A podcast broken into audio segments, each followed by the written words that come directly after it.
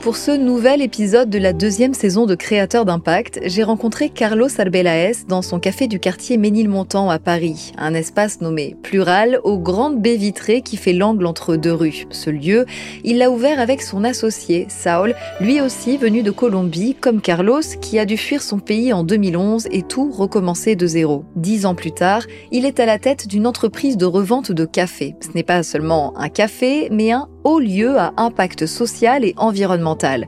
Le breuvage servi est acheté à des producteurs de pays en difficulté, livré à des clients parisiens en vélo et ce n'est pas fini. Carlos vient aussi d'ouvrir une formation de baristas pour les personnes éloignées de l'emploi parce que Carlos ne peut pas recevoir sans donner. J'ai aussi rencontré Farad Ataï, le coordinateur de l'incubateur Singa. Singa est une ONG soutenue par la fondation de Human Safety Net, THSN, qui agit en faveur des vulnérables. Le programme THSN pour les réfugiés a pour objectif de favoriser leur insertion professionnelle. Carlos a donc été accompagné dans la création de son entreprise par Farad. Et vous l'entendrez, Farad voue une passion particulière à connecter les gens qui peuvent s'entraider. Je viens de descendre à l'arrêt de métro Ménilmontant. On est dans le 11e. Bonjour Carlos. Salut, ça Vous allez bien Ouais, ça va. Très bien, merci. Carlos, je vous laisse vous présenter.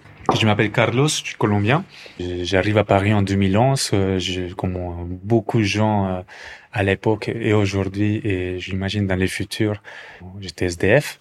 Et, euh, et c'était une période assez longue, euh, en hiver très très dur parce que moi, colombien, je, je connaissais que 25 degrés euh, le matin jusqu'à 35 le, midi et, et très rarement l'hiver parce que ça n'existait pas. Je, je connaissais même pas l'hiver. L'hiver pour moi, c'était quand j'ouvrais les frigos euh, chez moi. C'est les choses les plus froides que je pouvais ressentir.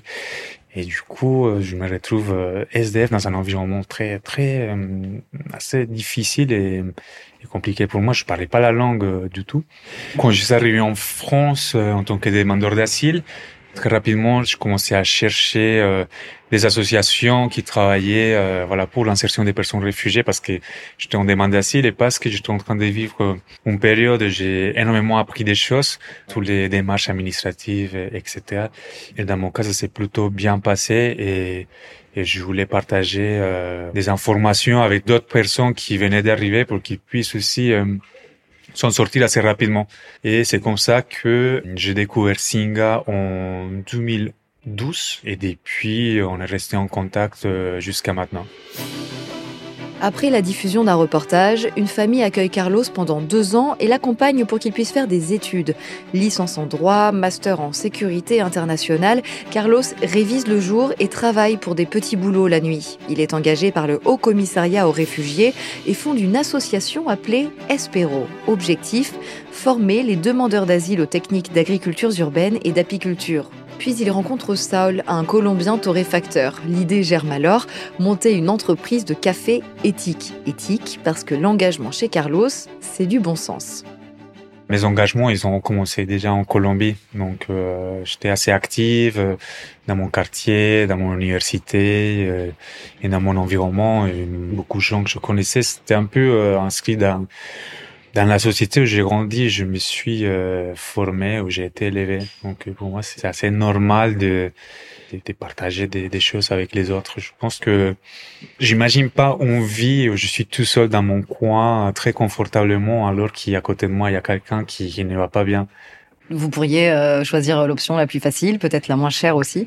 Pourquoi choisir de faire du café équitable? C'est beaucoup plus facile de faire comme ça parce que parce que ça correspondait plus à nos valeurs.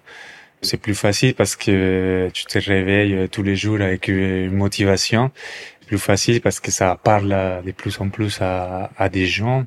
Ça a du sens euh, et on se sent utile aussi.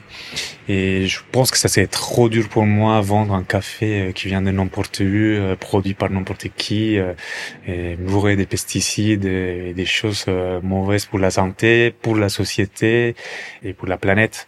Pour moi, c'était évident de le faire comme ça. Le choix du café, c'est pas anodin, c'est pas un produit euh, lambda le café, vous me disiez. En même temps, il l'est en fait.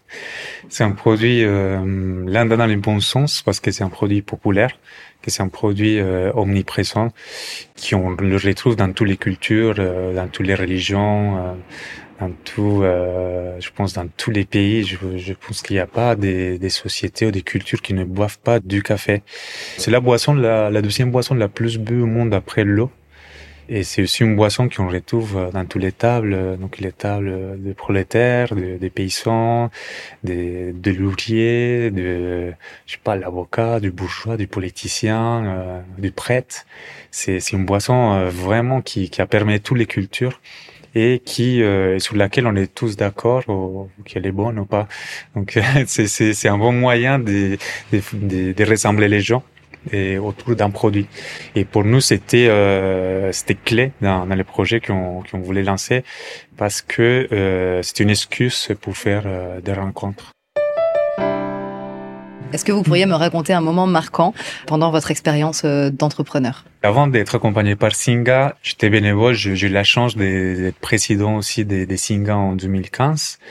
Suite au printemps arabe, il y a eu une énorme vague des personnes réfugiées qui arrivaient en, France, dont beaucoup de Syriens. Et euh, à cette époque-là, euh, à Singa, il y a les programmes Calme comme à la maison, ça s'appelle à l'époque, aujourd'hui, ça s'appelle J'accueille, qui était né. Et au moment où on l'a lancé, d'un seul coup, on a reçu euh, plus de 12 000 propositions des, des personnes euh, un peu partout en France euh, et au-delà des, des frontières qui voulaient accueillir des personnes réfugiées. D'un côté, c'était super excitant de voir tout ça, une idée qui, qui a été euh, comprise et appréciée par d'autres personnes et que les gens ils voulaient voulait soutenir. Et d'un autre côté, j'étais complètement euh, sidéré par le, fait que il y a beaucoup de gens qui veulent aider en fait. Et, et c'est là j'ai compris que euh, beaucoup de gens veulent aider mais ils savent pas comment faire.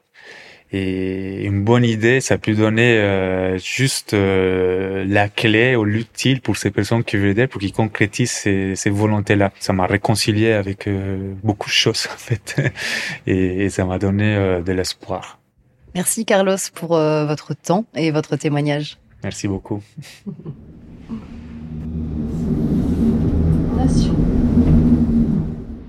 On est toujours à Paris, du côté de Nation. C'est là qu'il y a l'incubateur Kiwanda de Singa. C'est ici que viennent les nouveaux arrivants pour se faire accompagner pour leur projet de création d'entreprise. C'est ici aussi que travaille Fahad Ataï, le coordinateur de l'incubateur. Vous l'entendrez, Fahad, c'est quelqu'un qui a toujours été engagé, autant dans son pays d'origine, l'Afghanistan, qu'ici, en France. Je m'appelle Farad Ataï, je coordonne le programme d'incubation chez Singa Paris. Moi, je suis arrivé chez Singapari euh, alors que la huitième promotion dans l'incubateur était recrutée. Donc, c'était mon toute première expérience euh, chez Singa d'accompagner les entrepreneurs. Et Carlos, c'était dans cette promo. Vous êtes fier de son projet? Oui, je suis très fier de son projet, euh, pas seulement euh, parce que j'aime bien Carlos et, c'est quelqu'un qui m'inspire, mais, mais aussi on voit pas beaucoup de projets de ce type. Euh, fier d'avoir modestement contribué à, son projet et aussi le fait que le projet marche hyper bien aujourd'hui. Vous avez toujours eu un, un parcours assez associatif, même avant euh, d'entrer euh, dans Singar. À côté de mon travail, j'avais toujours des engagements bénévoles à, pour organiser des événements culturels, des, événements pour des tables d'échange de langue. Euh, c'est quelque chose que je faisais à Lille, euh, où j'ai fait mon master. Mais même quand je suis venu à Paris, c'est quelque chose que j'ai continué parce que j'aime bien rencontrer des gens qui viennent de partout dans le monde et découvrir de nouvelles cultures. Mais j'aime bien aussi mettre les gens en relation. Et c'est quelque chose que je fais beaucoup pour mon métier euh, chez Singa. Mais c'était quelque chose par laquelle j'étais euh, passionné avant et j'ai juste ramené ça chez Singa et c'est parfait parce que euh, je peux au final faire ce qui me passionne comme mon travail et c'est combinaison parfaite. Qu'est-ce que ça vous apporte le fait de mettre des gens en contact personnellement? Ça peut ouais, donner des, des résultats euh, géniaux qui est déjà bon pour la personne que j'accompagne, mais aussi euh, savoir que j'ai contribué modestement à la réalisation d'un projet qui est non seulement bien pour l'entrepreneur, mais, mais aussi qui crée de l'impact et de bons résultats pour d'autres personnes. C'est ça au final qui me donne du plaisir. Qu'est-ce que vous diriez à quelqu'un qui hésite à donner de son temps ou un partenaire, une entreprise par exemple, qui hésiterait à venir rencontrer euh, ces jeunes entrepreneurs euh, en devenir? Qu'est-ce que vous diriez à ces personnes-là? Ça peut être enrichissant pour les entreprises comme pour des individus. Il y en a plein, plein d'histoires où les mentors ont gardé le contact avec l'entrepreneur après et c'était des, belles histoires.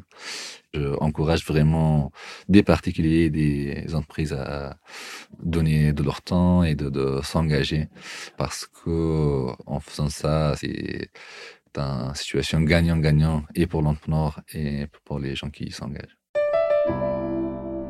Merci beaucoup Farad. Merci à toi. Entre l'engagement inconditionnel de Carlos et les actions de Fahad pour créer des échanges interculturels, leurs histoires si différentes se retrouvent pourtant reliées autour d'une idée commune, rendre ce monde meilleur. La fondation de Human Safety Net de Generali agite en faveur des populations vulnérables dans le monde. En France, elle concentre ses actions à travers deux programmes, l'un pour aider les personnes réfugiées à s'insérer professionnellement, l'autre pour accompagner les familles en situation de précarité avec de jeunes enfants. Vous venez d'écouter Créateur d'impact, le podcast de toutes les initiatives positives, sociales et environnementales pour s'inspirer et agir collectivement de manière plus responsable. Créateur d'impact est un podcast réalisé par Generali. À très vite pour un nouvel épisode.